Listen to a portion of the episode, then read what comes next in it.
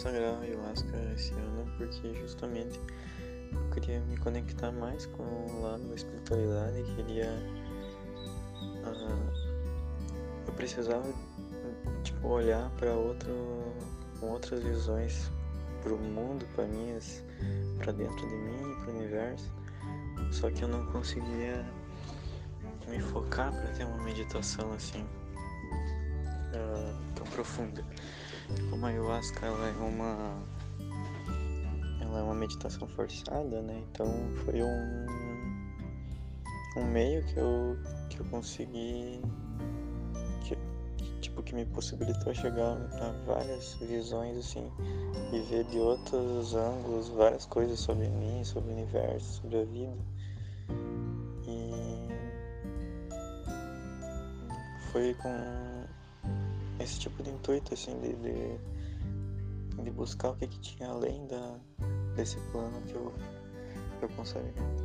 Bom, a minha experiência, eu tive duas experiências esse ano. A primeira, acho que eu focar na primeira, enfim. Mas a primeira foi muito especial para mim, assim. Eu tive várias várias reflexões assim, tive conexão com deusas que me expuseram tipo várias verdades assim para mim, me trouxeram várias uh, várias reflexões mesmo assim, algumas coisas que eu não, percebia, me trouxeram coisas que estavam no meu subconsciente que que eu ignorava, me trouxe assim, foi foi uma batalha assim muito grande com, com,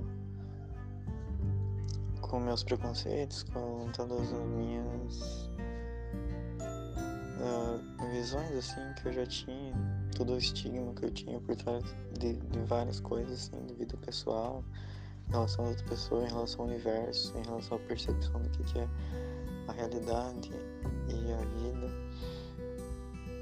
Então foi bem forte assim nesse quesito. E expandiu muito a consciência em relação à, espiritualidade. Foi muito especial. A segunda, a segunda experiência que eu tive foi bem mais pesada, assim. Foi quando eu olhei para dentro de mim. A primeira foi, tipo, eu olhei um pouco superficialmente para dentro de mim, muito para o universo, para a vida. E a segunda foi muito foi muito interna, assim, foi muito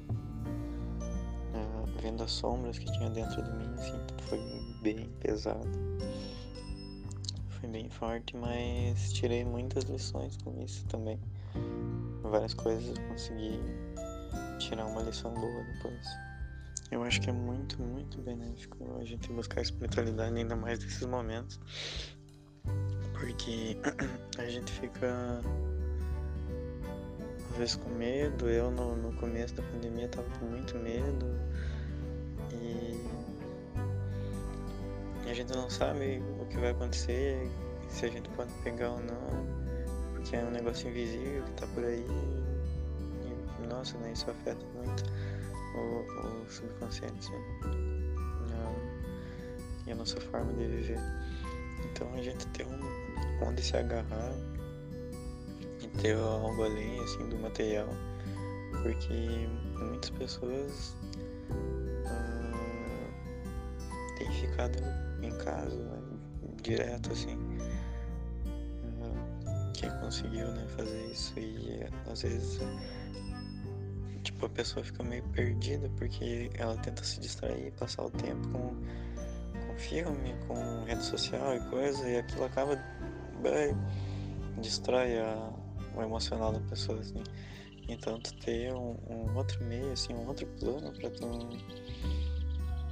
externalizar algumas coisas, pensamentos e, e meditações, assim, e, buscar de outros de outros planos, tu buscar assim uma energia